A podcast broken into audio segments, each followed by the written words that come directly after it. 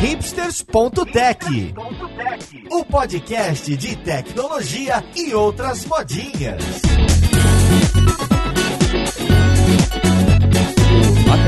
Seja muito bem-vindo a mais um episódio do seu podcast favorito. Meu nome é Paulo Silveira, esse aqui é o hipsters.tech e hoje a gente vai falar de data science, não só aplicado em uma grande corporação que a gente admira bastante, mas como que isso traz até benefícios para a sociedade e como que as disputas, os hackathons e as imersões gratuitas da Lura também levam a gente a muito longe. Então vamos lá pro podcast ver com quem que a gente vai conversar.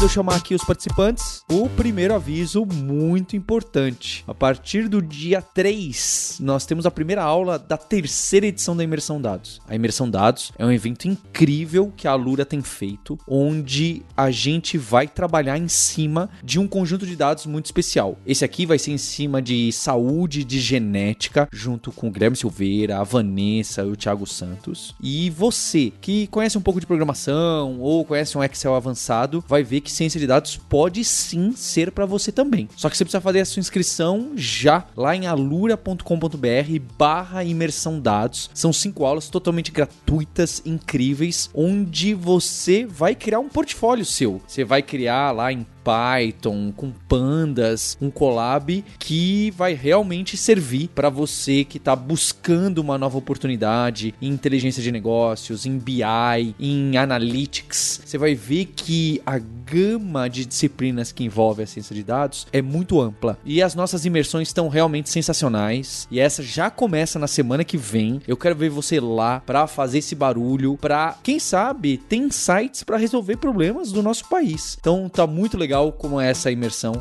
Foram incríveis as outras edições e essa tá melhor ainda, pode anotar. Então vamos lá, podcast.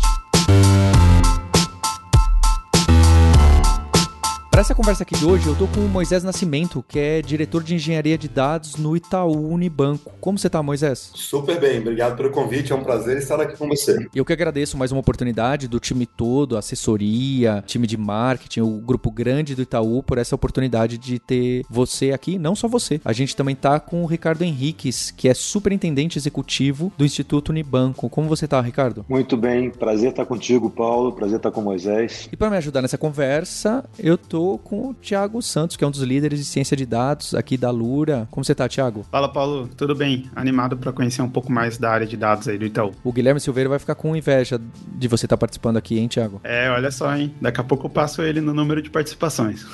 pra gente começar a conversa, e eu acho que o Itaú é uma das grandes corporações brasileiras que fizeram bem sua transformação digital e que aparece com frequência essa palavra de data driven e da gente trabalhar o negócio, business da empresa sempre orientado a dados e não baseado em achismo, baseado em, em ideias top-down, etc., sem a ajuda dos dados para tomada de decisão. Eu queria entender um pouco o quão pesado isso é no Itaú e também deixar uma provocação, que é o seguinte: muita gente, inclusive startup, né? Aparece um monte de startup que você pergunta: o que, que você faz? Ah, eu sou uma startup de data science e inteligência artificial. Só que uma startup de data science e inteligência artificial não entrega valor, certo? Não resolve problemas. Então eu queria ter uma visão crítica de onde essa montanha, porque uma instituição do tamanho do Itaú Unibanco tem um volume de dados avassalador e até onde esse data driven é totalmente real ou deve ser utilizado e que parte que é estratégica do negócio que olha, não importa o que, que o dado está dizendo exatamente ou não, a direção do banco, a direção do instituto, depois a gente quer saber, é para esse lado aqui, porque tem essa visão, tem essa percepção, tem o gut feeling, não é? Aquele sentimento interno mesmo de ideia, de uma tomada de decisão, de um produto novo, que às vezes você não tem dado suficiente para se embasar. Bem, já dei spoiler aqui e coloquei mais tempo de pergunta do que gostaria. É, Moisés, você quer dar uma, uma ideia geral pra gente? Essa história do data driven, né? Se a gente for tentar traduzir data driven, né, guiado por dados ou orientado a dados, ele está muito relacionado ao que eu chamo de analytics aplicado, né? Como que você aplica o analytics à inteligência do negócio. Então, para a gente entender este processo, eu acho que a gente tem que voltar um pouquinho aqui e observar que essa jornada de analytics, ela começa, né, na verdade, ainda lá no mainframe, lá no início de todo o processamento de dados, que a gente começa lá no mainframe, passa ali por um processo de descentralização, né, dos servidores e a gente entra aqui através da web, né, através da internet e por último na arquitetura em nuvem, a gente usa, entra aqui no uso permissivo, né, dessa economia de big data, né, dessa economia de big dados e como é que a gente faz isso acontecer na prática. Então a nossa estratégia aqui dentro do Itaú, ela está baseada em dois elementos principais, né? Um elemento que tem muito a ver com a disciplina da gestão de dados, né, que é bem focado em como que eu consigo, a partir de um processamento de um dado transacional, integrar esse dado e colocar esse dado nas mãos do negócio para que isso gere uma inteligência, um conhecimento de negócio? E, por segundo ponto aqui, como que eu coloco isso na mão do negócio? Então, a gente pode dividir a estratégia do Itaú Unibanco desde o início da nossa transformação digital em duas. Em como que a gente se torna uma empresa data-driven e como que a gente faz da arquitetura dos nossos sistemas uma arquitetura centrada no dado. São duas coisas distintas. Então, quando a gente pensa né, numa arquitetura em nuvem, ela nos permite ali dentro da topologia né, da nuvem, com todas as suas automações e orquestrações, você trabalhar muito mais integração entre transacionar um produto e gerar inteligência sobre este produto produto. Mas quando eu olho no mundo tradicional, colocar esse dado na mão do negócio é chave para o sucesso de uma estratégia bem executada em analytics. Então, dentro do nosso processo aqui no banco, nós fizemos o seguinte: nós trabalhamos na capacitação né, da nossa equipe de analytics, bem centrado aqui nos cientistas de dados, e na distribuição desses cientistas perto dos negócios, aonde eles podem, com a matéria-prima do dado, inovar de forma mais clara, mais tempestiva, em cima dos problemas de negócio. Então a gente começou essa estratégia lá atrás, em 2017, colocamos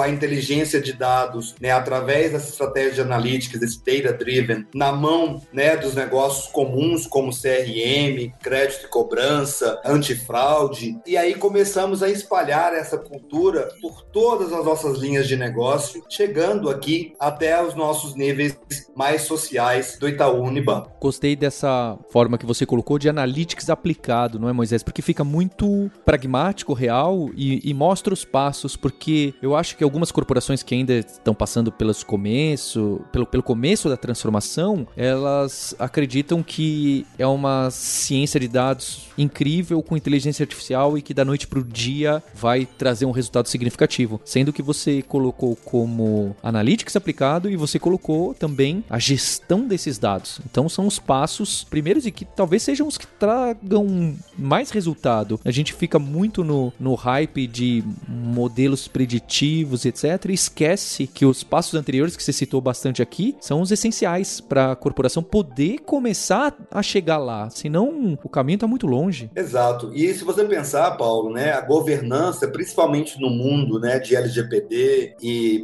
preocupações com privacidade, segurança da informação, né, a gente precisa muito trabalhar nesse ponto de como que eu organizo os dados, tendo em vista aqui privacidade segurança da informação, como que eu disponibilizo esses dados de forma democrática na mão de cientistas que estão integrados com o negócio para que essa aplicação do processo analítico seja feito para trazer inovação, né? Então, assim, é eu sempre brinco, né? É como se fosse um balanço. De um lado, a disciplina da gestão de dados e fazer isso de forma ética, segura, aderindo aqui às políticas de privacidade. E do outro lado, a criatividade, né? O conhecimento do negócio, a criatividade e o poder massagear esses dados de forma segura e democrática para que você extraia dali interessantes insights e, e, e soluções para problemas de negócios, soluções para os nossos clientes e também insights de como desenvolver produtos novos, né, e features novas para esses clientes. Eu queria aproveitar, né, que o Moisés falou uma palavra que eu gosto bastante aí, que é a democratização dos dados, né? E eu fico imaginando o tamanho da complexidade de fazer a democratização desses dados em uma empresa do tamanho do Itaú, né? Principalmente no que tange escalar o trabalho do cientista de dados, né? Então, você falou toda da disponibilidade desses dados para o cientista de dados e tudo mais, mas como que vocês fizeram, por exemplo, para conseguir escalar, né? Que eu imagino que não é só o cientista de dados que tem acesso a esses dados, então mais colaboradores conseguem ter acesso para conseguir trabalhar com essa informação e talvez o trabalho mais grosso ou com complexidade maior fique na mão do cientista de dados. Hoje, outras pessoas além de cientistas de dados trabalham com essa parte analítica no seu dia a dia, eles fazem um pouco de análise para melhorar um pouco do seu trabalho no dia a dia, alguma coisa do gênero? Sim, com certeza,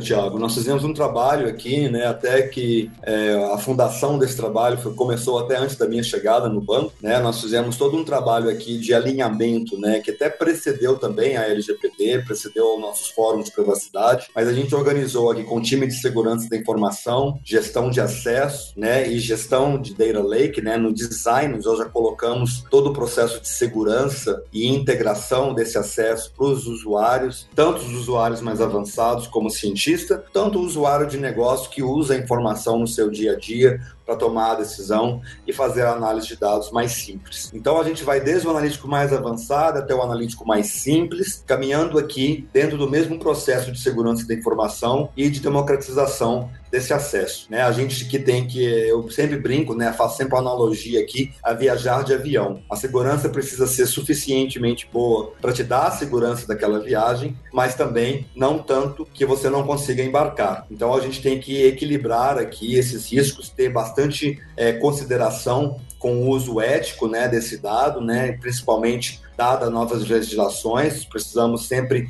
nos atentar à finalidade do uso dessa informação, mas nós a fazemos de forma permissiva dentro do nosso negócio e agora estamos expandindo também para nossas fundações sociais do Itaú Unibanco. E agora eu queria entender como que chega essa cultura que o Itaú tem cultivado há algum tempo para a sociedade. Eu imagino que também através do Instituto Unibanco seja um dos caminhos, porque o que eu tive contato não foi a primeira edição, acredito que tenha sido a segunda. Vocês realizaram internamente uns hackathons para explorar, que eu acho que também Moisés pincelou aí falando de colocar cientistas de dados próximos a pessoas de negócio, a outros times, justo para poder tirar o insight e ajudar na tomada de decisão ou fazer aquelas análises exploratórias que faz parte, muitas vezes não dá em nada, não é? E vocês criaram grupos e criaram batalhas, hackathons. Tem outras empresas, inclusive fora do país, que põem bastante nesse esse investimento nesse mecanismo, porque sabe que daí pode sair uma inovação, ou pode sair uma discussão, alguma coisa que ninguém estava imaginando, dado é, que a gente fica mais isolado, ainda mais agora, com a pandemia e tal. Mas eu queria entender como que isso, esse tipo de abordagem de vamos fazer um evento, virou a batalha social, virou Todos pela Saúde. Queria que vocês contassem essa história. Eu não sei exatamente se o Ricardo está envolvido em alguma dessas, como que o Instituto consegue aproveitar esse conhecimento de dados de vocês. É, acho que para a gente do Itaú, né, para nós executivos do Itaú, a gente sabe que o Itaú é uma empresa 100% brasileira, nós temos uma, nós somos a maior empresa brasileira e nós temos nesse processo uma missão aqui, né? Tudo que a gente faz no mundo Itaú afeta o ecossistema, né? É, tanto de negócios, tanto tecnológico do Brasil. Então a gente sempre tem esse esse cunho social sempre bem aflorado aqui nas formas como nós executamos as nossas estratégias de negócio. E no ano de 2020, né, eu, eu, comecei, eu sentei aqui na cadeira como conselheiro técnico, né, do Instituto Unibanco, a gente já entra em detalhes o que, que o Instituto Unibanco faz, é um instituto voltado para a educação, eu já dou a palavra aqui para o Ricardo Henrique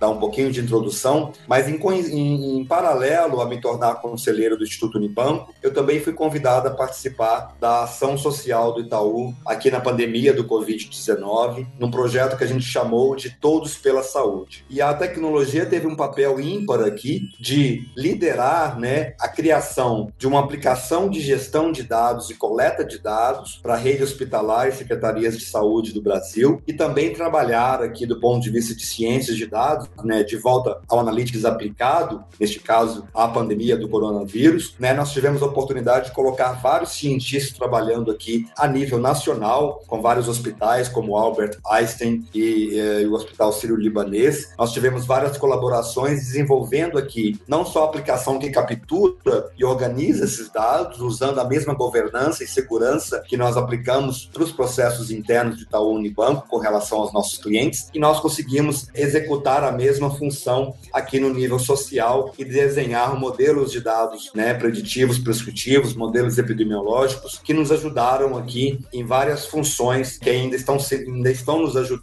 aqui à medida que nós navegamos é, a pandemia do coronavírus. Então, por ocasião, né, eu estava tocando os dois projetos em paralelo, estava me aprendendo aqui com o Ricardo Henrique sobre o que era o Instituto Unibanco, ao mesmo tempo que eu estava tocando aqui a arquitetura e engenharia, né, e toda a parte de analytics do projeto Todos pela Saúde, e daí nasceu a ideia né, de reusar a mesma plataforma que nós desenhamos Todos pela Saúde no contexto da educação e abrir aqui a nossa segunda batalha social trabalhando com o Instituto Unibanco. Quando eu falo segunda, porque lá atrás, em 2018, nós fizemos uma primeira edição social também a nível Brasil, aonde nós fizemos com dados né, é, geográficos e, e, e, geopolíticos de São Paulo para a solução de problemas sociais da cidade de São Paulo. Então a gente está aqui repetindo a dose, agora olhando para a educação, com o Instituto Unibanco. Ricardo, queria te convidar aqui para apresentar um pouquinho para os ouvintes o que, que é o Instituto Unibanco e o que, que ele faz e aí a gente volta aqui na parte dos dados da batalha de dados que a gente está desenhando. Pode ser, Paulo? Perfeito. Obrigado, Moisés. Paulo, o Instituto, é importante as pessoas saberem que ele existe desde 1982 e é um braço filantrópico, um braço fundacional, um dos braços fundacionais do Itaú Unibanco e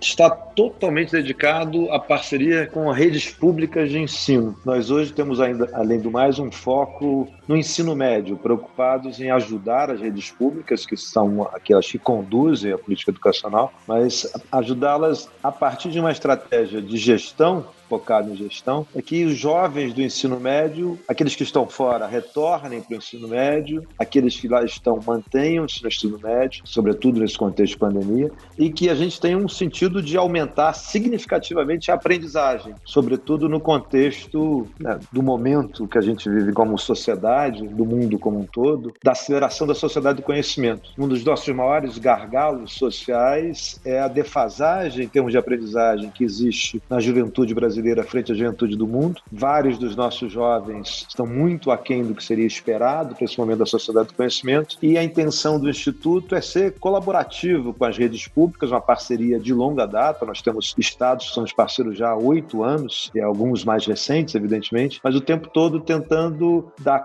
instrumentos, formação, capacitação para a secretaria, para as diretoras de escola, para os coordenadores pedagógicos de escola, de forma a estruturar suas estratégias de gestão gestão da rede de ensino até cada escola, com a expectativa de mover de forma mais acelerada a aprendizagem das redes públicas de ensino para a gente estar com uma inserção ainda mais adequada à contemporaneidade. E é óbvio, para a gente poder fazer o vínculo aqui com o tema da, do podcast, é que não é possível ter uma estratégia de gestão orientada para aprendizagem dos estudantes se nós não tivermos capacidade de usar as evidências da forma mais consistente possível. Uma boa estratégia de gestão local na escola, sistêmica da rede como um todo, solicita o uso das informações muito mais adequado, muito mais consistente, tanto para entender os macro desafios, como todas as personalizações possíveis que se deem em derivação de ter o melhor uso das informações disponíveis. E uma coisa que talvez nem todos saibam, no mundo da educação há muitas informações. No entanto, elas são regularmente pouco sistemáticas ou elas estão dispersas, a cultura de tratamento dos dados ainda está aquém do que a gente pode fazer mobilizando um analytics aplicado, como o Moisés trouxe, de forma mais consistente. É por isso que essa virtuosa parceria do core business do Itaú Unibanco com o mundo fundacional a partir do Instituto Unibanco pode gerar um mergulho não só muito consistente sobre as informações disponíveis, mas um mergulho que produz consequências, produz soluções, produz resultados adequados a um dos nossos maiores desafios sociais do Brasil, que é garantir educação de qualidade para todas e todos os estudantes brasileiros. É isso, Paulo. Acho que isso dá a visão geral aqui do Instituto Unibanco para a gente poder entrar na, na conversa do nosso tema hoje. Ótimo. E, Moisés, você sabe contar para a gente o que, que vai ser disputado, quais são os critérios, que base de dados vão usar, é bastante aberto os objetivos, quem pode se inscrever, até quando se inscrever? Opa, com certeza. A batalha está aberta a, a nível nacional, né? Acho que a gente está convidando aqui cientistas né, e analistas de dados né, de todos os âmbitos aqui, especialmente quem já trabalha focado em educação, a participar. A nossa batalha tem como objetivo aqui acelerar né, o trabalho do Instituto Unibanco dentro dessa cultura data-driven que a gente discutiu no início. Então, a gente tem aqui é, como objetivo, né, dado esse ambiente, esse data lake que a gente criou e que a gente replicou aqui agora com o Instituto Unibanco, a gente tem como por objetivo deixar como legado dessa batalha não só os cases né, que nós desenhamos aqui em conjunto com as secretarias de educação dos quatro estados que estão envolvidos, mas também deixar como legado essa base de dados e essa cultura e essas análises para que o Instituto continue ali a sua jornada data-driven, continue ali a aperfeiçoar os seus processos de coleta, gestão, armazenamento e uso desses dados para decisões todos os dias ali num processo né, de gestão escolar. Então, a gente tem aqui uma grande alegria né, de estar abrindo esse processo aqui para o Instituto, mas também convidando toda a comunidade aqui para que nós trabalhemos juntos aqui em fomentar ideias inovadoras para o Instituto, baseado nos cases que a gente vai trabalhar, e também fomentar aqui, deixar aqui esse legado para o Instituto e para a educação do Brasil e o nosso futuro aqui, à medida que a gente trabalha para quebrar não só o nosso divisor social, que o Instituto trabalha muito através da educação, mas também o nosso divisor digital, que o banco está né, liderando aqui, encabeçando aqui como uma grande empresa tradicional em transformação digital constante.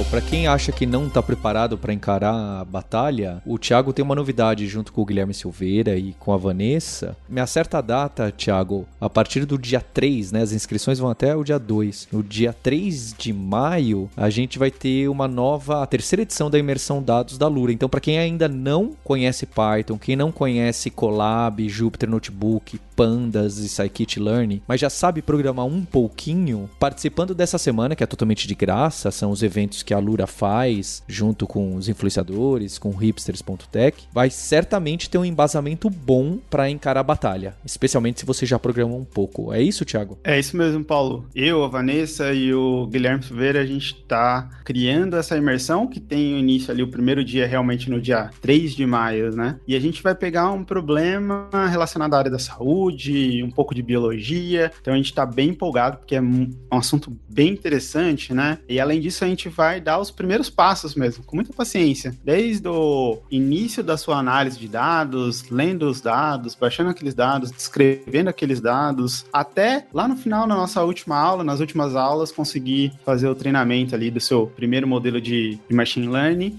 É, só que diferente de, por exemplo, uma competição eh, do, do Kaggle, onde a gente já tem ali um case bem delimitado, né? Eu quero prever aquilo, eu quero fazer é, exatamente o que a competição está pedindo. Aqui a gente vai construir juntos o que a gente consegue resolver da análise que a gente vai fazer com machine learning, por exemplo, lá no final, né? Então as soluções vão surgindo através da análise e tudo mais. Então tem bastante coisa legal, desde pandas, é, Cia Burn para plotar gráficos, vamos falar um pouquinho de visualização de dados, dar algumas dicas de visualização de dados, até ali o machine learning, lógico, ninguém vai virar assim cientista de dados em cinco dias, né? Mas é um primeiro passo, é um ótimo primeiro passo para você ir esquentando para a batalha de dados. Tiago, acho que também um ponto interessante, de novo repescando o que o Moisés falou na primeira frase dele aqui no, no podcast, que a Vanessa, que vai dar essa aula com vocês, ela, que é cientista de dados hoje, ela é geneticista, não é bióloga, bióloga, mas com essa ênfase em genética. E, e é interessante como todo esse meio da ciência de dados envolve a multidisciplinaridade, não é? Aqui na Lura a gente fala muito do dev em T, então esse formato do T no profissional fica ainda mais claro. É só a gente ver aqui, né? O Moisés que me parece que tem todo um background técnico e o Ricardo que tem um, um de negócio do instituto, mas essas pessoas precisam saber se comunicar. E o Moisés lá atrás falou: ah, o cientista precisa estar do lado da pessoa do negócio, da pessoa que vai obter o resultado. Ela não consegue trabalhar muito sozinha sem entender o problema que ela quer atacar, ou às vezes sem saber descobrir o problema, porque muitas vezes a gente está explorando o que vai ser o caso da imersão dados com esse problema de saúde, de genética e tudo mais. Então eu acho que casa muito legal com a batalha e fica também o convite para as equipes do Itaú, quem sabe o Moisés, quem sabe alguém que está mais próximo da organização da batalha e, e da, conversar um pouco com a gente sobre os datasets, o que, que dá para explorar, para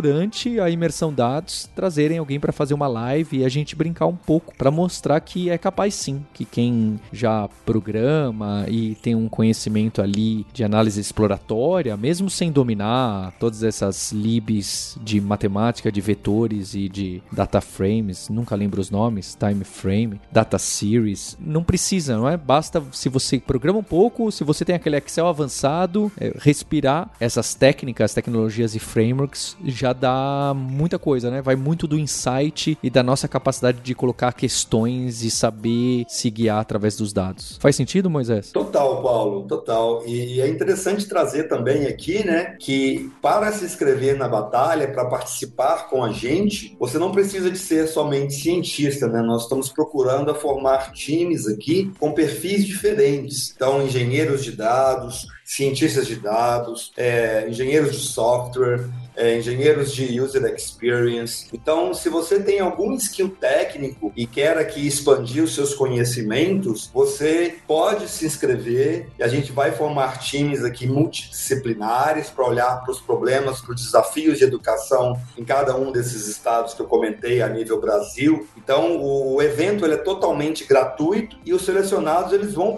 passar, né, por um processo de imersão aqui em cada um dos temas, né, no onboarding, para que todos tenham aí a capacidade de colaborar e participar com a gente de forma ativa. As inscrições estarão abertas a partir do dia 29 deste mês agora de abril, né? E podem ser feitas no website www.batalhadedados-social.com.br e as inscrições começam, como eu já disse, dia 29 do mês de abril e o evento acontece no dia 29 e no dia 30 de maio. Então, ao todo aqui, a gente vai estar fazendo mais de 30 horas né, de hackathon com vários processos de mentoria e treinamento ali on the fly, tanto nas questões educacionais brasileiras, tanto né, nas questões técnicas aqui que envolvem esse processo de analytics. E eu queria deixar também como última pergunta, Moisés, o que, que, que, são os próximos passos do Instituto, do Itaú, em relação a dados? Como que vocês enxergam esse futuro? Eu comecei criticando bastante o, essa nossa aposta no, no machine learning que vai salvar tudo. Não nossa aposta, tá bem? Acho que o estágio que vocês estão é essa aposta. Mas a aposta das empresas, grandes corporações tradicionais, ou mesmo de startup, fala, não, olha, aí a gente vai tudo no machine learning, no deep learning, e aí acabou, não precisa de mais nada nada e tudo se faz sozinho. Mas se puder sonhar aí com alguns anos para frente, não vou nem perguntar quantos anos, porque isso a gente sempre erra, mas qual que é a visão do uso de dados? É uma total personalização do serviço para as pessoas e que elas possam é,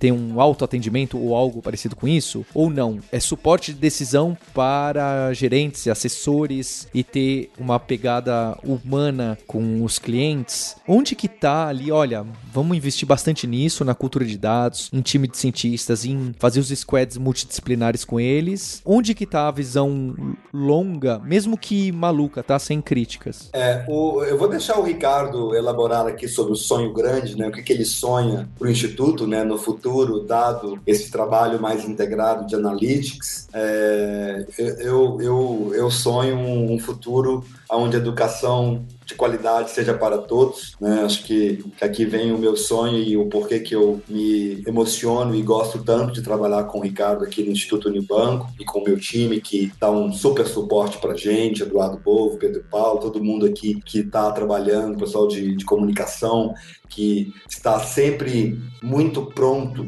para nos ajudar, né? Acho que do ponto de vista do Itaú, o nosso sonho grande é cada vez soluções melhores, soluções mais inovadoras, mais personalizadas para os nossos clientes, que nós consigamos fazer para os nossos clientes o que esses players digitais, né, nativos, né, já o fazem. A gente pode colocar Netflix, Starbucks, Apple, né, que são companhias que usam dados de forma super inteligente. Então a gente está nessa jornada aqui no Itaú, a gente já vem personalizando e fazendo várias inovações baseadas em dados, tanto em user experience, tanto em desenvolvimento de produtos, tanto em soluções né, que melhoram a vida do nosso cliente. E quando eu penso né, neste momento que a gente está vivendo de dificuldades socioeconômicas no Brasil né, e, e, na importância da educação, que também sofre aqui com o Covid-19 um grande impacto, né, o meu sonho aqui com a plataforma que a gente montou e monta com o Ricardo Henriques para a Batalha e que fica como legado é que nós possamos usar cada vez mais para melhorar a educação do Brasil, para melhorar a educação pública do Brasil e para que no futuro futuro nós consigamos fazer com que a educação consiga extrair o melhor de cada um de nós, né? Que nós consigamos também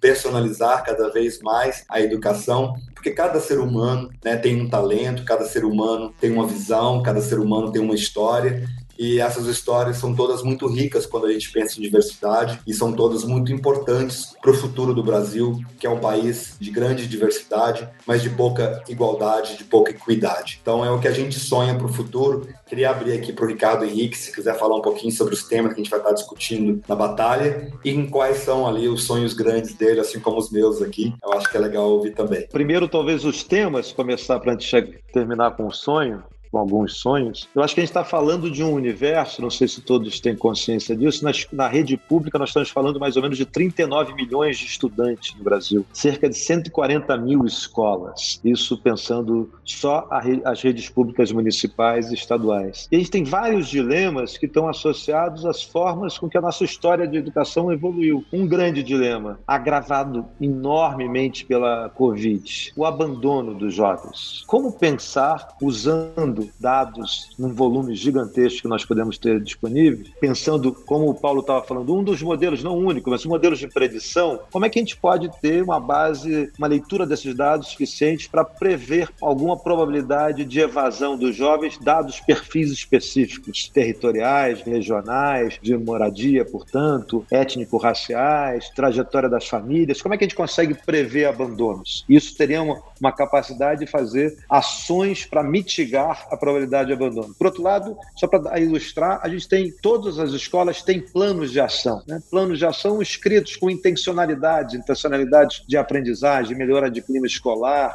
de criação de condições de percurso técnico, do ensino técnico dos estudantes. Mas como é que a gente pode usar toda uma jornada estruturada de data-driven para avaliar a qualidade dos planos, aferir parâmetros de qualidade que sinalizem para a diretora da escola, para o diretor da escola, que ela está em linha, que ela está em rota, que diante dos problemas que ela enumerou, ela está nos caminhos que todas, pelo menos os benchmarks nacionais e internacionais, sugeririam como referência. Outra coisa, dados nossos cenários gigantescos, em alguns estados são verdadeiros países, como é que a gente consegue fazer aí o problema de otimização? Otimizar transporte. Como é que a gente consegue dar conta de fazer com que as crianças e os jovens fiquem menos tempo no transporte né? e o transporte seja o mais eficiente possível? Né? Como é que a gente reduz é, sobreposições, consegue dar conta de ter qualidade? E outra coisa, só mais um exemplo, a gente tem um, um desafio grande, estrutural, de absenteísmo dos professores, ausência de professores, correlacionados a uma multiplicidade de fatores. Será que a gente consegue ter, e aí talvez tenha uma visão interdisciplinar aqui, pegando educação, saúde, assistência, condições materiais objetivas, será que a gente consegue ter cenários de entendimento de quais são as situações que tendem a pressionar os professores para não estarem presentes e, portanto, terem soluções para mitigar esse processo como um todo? Será que a gente consegue cons também caminhar na direção das tecnologias estarem ainda mais intensamente a serviço dos jovens e das crianças passando o período da Covid e não caminhando para um ensino remoto, e sim para um efetivo ensino híbrido que trabalhe com metodologias ativas em direção à personalização do ensino e que, portanto, seja capaz, diante da massa dos estudantes, entender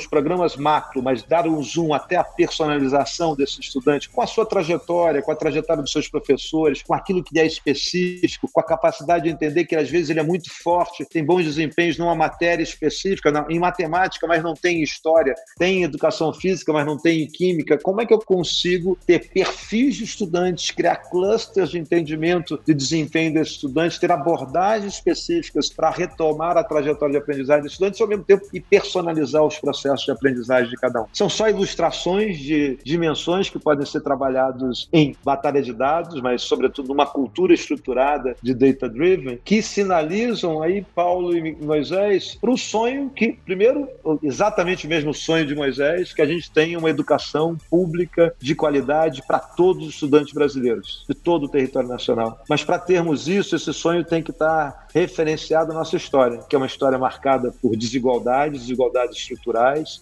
uma história marcada pelo racismo, uma história marcada por uma sociedade que está abrindo mão de ter uma educação de qualidade que seja inserida na sociedade contemporânea. E hoje, os nossos desafios são de tamanha magnitude, e não vou ficar ilustrando aqui com dados, mas simplesmente dizendo que a gente está com risco de ficar na segunda divisão, na segunda liga do mundo na sociedade do conhecimento. Porque até bem pouco tempo atrás era possível disputar a sociedade do conhecimento com estratégias que faziam com que alguns migrassem para a ponta do conhecimento, para a fronteira do conhecimento. Mas acontece que hoje nós estamos andando numa velocidade aquém do que os países que estão na fronteira, né? portanto, estamos a cada vez mais distante desses países, só que no mundo a fronteira do conhecimento está avançando com uma velocidade grande. Então, nós estamos distantes daqueles que estão mais próximos da fronteira e a fronteira não está fixa. A fronteira está móvel e acelerada. Então, a gente tem que compensar duas velocidades: acelerar a nossa velocidade para reduzir a distância com aqueles que estão próximos da fronteira e caminhar também em direção a essa fronteira móvel. Para isso, é absolutamente fundamental que um ensino de qualidade seja massificado, que não seja mais um ensino só para alguns. E para ser massificado, para ser, portanto, de todos, de todas, eu tenho que ter estratégias de equidade que sejam capazes de reconhecer as nossas dívidas históricas e acelerem os processos de inclusão e de aprendizagem, sobretudo para os grupos mais vulneráveis, para as populações periféricas, para os jovens negros, para as populações ribeirinhas, para os indígenas, para os quilombolas, para aqueles que estão estruturalmente vulneráveis e que estão distantes de um ensino de qualidade. Para projetar o quê? O Brasil dando um salto acelerado para ir disputar a primeira Liga das Nações do ponto de vista do que se refere à sociedade do conhecimento e nessa disputa dizer que efetivamente o Brasil passará a ter um reconhecimento de que todos têm a educação como prioridade, que todos, que a sociedade como um todo sabe que sem uma educação de qualidade para todos será impossível ter um desenvolvimento social, um desenvolvimento econômico,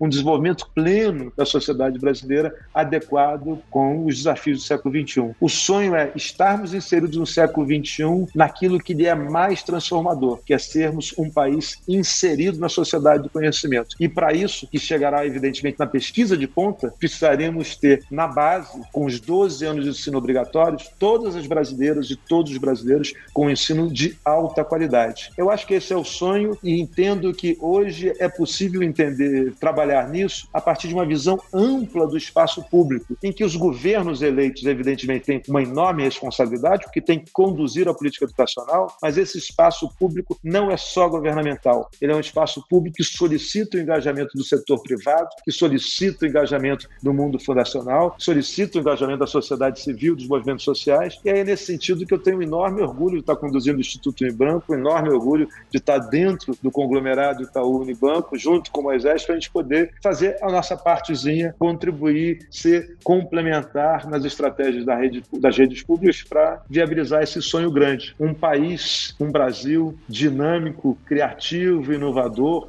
mas com forte igualdade. E a equidade seja a sua referência, e para isso ser verdade, ele tem que ter uma educação de qualidade para todos. Ó, oh, Ricardo, eu só posso pedir para a edição colocar palmas aqui para você, porque foi bastante emocionante é, e certeiro. Parabéns, é, eu sei que é, é difícil, estamos distantes. É engraçado, a gente fala que é um sonho grande, mas parece, é algo que deveria ser real, né? Não é algo que a gente deveria desejar tanto, deveria ser uma realidade. É curioso, a gente trabalhou com os dados do Enem e, e da educação do Brasil de 2019, né, Tiago? 2018, talvez. E era uma pena, porque toda vez que a gente. Qualquer investigação, análise exploratória que você faz nos dados, você cai rapidamente em etnia, em classe social, em periferia, em mulheres negras, e você vê que não há a oportunidade igual, é um sonho distante ainda, é, é uma pena muito grande. A gente vê isso, e, e quando você pega os recortes de onde houve sucesso, é claro que há histórias de sucesso de pessoas que vieram de grupos de minorias e grupos minorizados e que chegaram lá, mas são histórias raras e contadas com muito afinco porque justo porque são casos excepcionais, infelizmente. Então eu acho que eu também é, eu me considero professor até hoje, trabalho com educação. Eu acho que a gente tem a oportunidade de massificar uma boa educação e personalizá-la para atacar, né, dar essa aderência, como você colocou como problema da batalha social, de fazer e poder enxergar que aluno e qual aluna se adaptam melhor a quais conjuntos de disciplina e ter algo muito personalizado, porque a gente está falando o tempo todo de um volume avassalador de dados, mas a gente não pode esquecer que cada um desses números é uma pessoa, é o futuro de um jovem, de uma jovem do Brasil e que é, eles não não não estão em grupo, é, são casos particulares da vida de cada um e aí entra o machine learning, ou seja lá o que for, ou em especial o papel importantíssimo dos professores de dar a mão e eliminar barreiras, que eu acho que esse é insubstituível da gente poder olhar cada pessoa como um ser e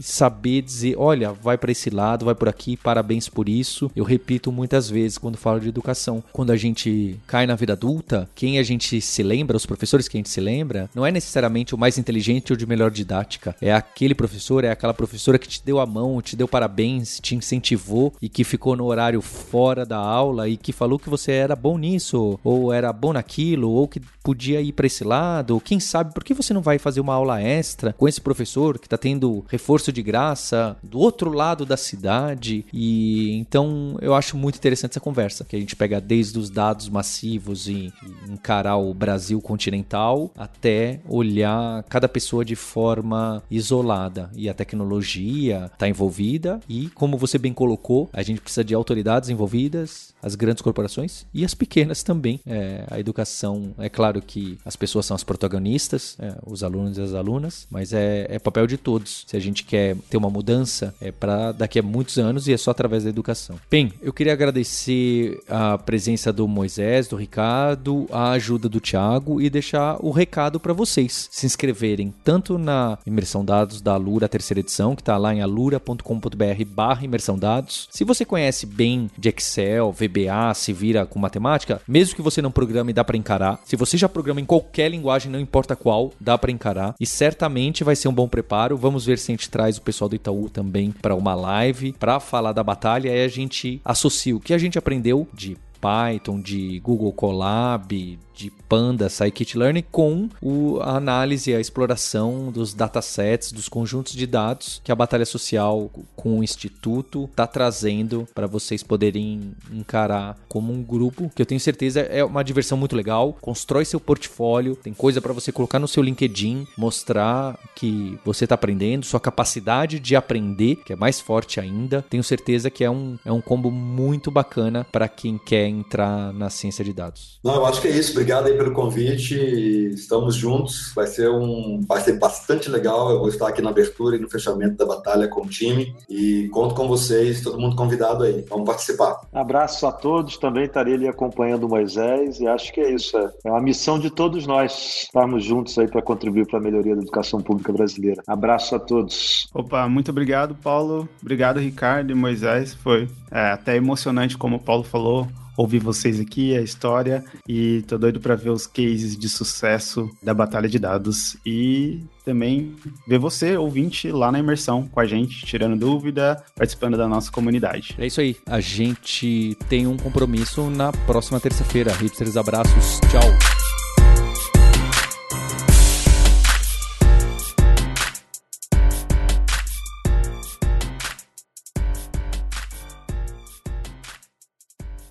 Se você quer mergulhar ainda mais nesse universo de nerds, hipsters e devs, eu tenho uma dica para você. Inscreva-se totalmente gratuito na newsletter Imersão Aprendizagem Tecnologia. Fica lá em alura.com.br/barra imersão e sou eu mesmo, Paulo Silveira, CEO da Alura, que escrevo fazendo reflexões sobre o mercado de trabalho, tecnologia e tudo o que está acontecendo. E é muito bom para gente que ama tecnologia e quer se aprofundar numa área, mas também quer navegar em outras áreas áreas relacionadas, o que a gente chama do profissional em T, do dev em T. Tô te esperando nessa newsletter.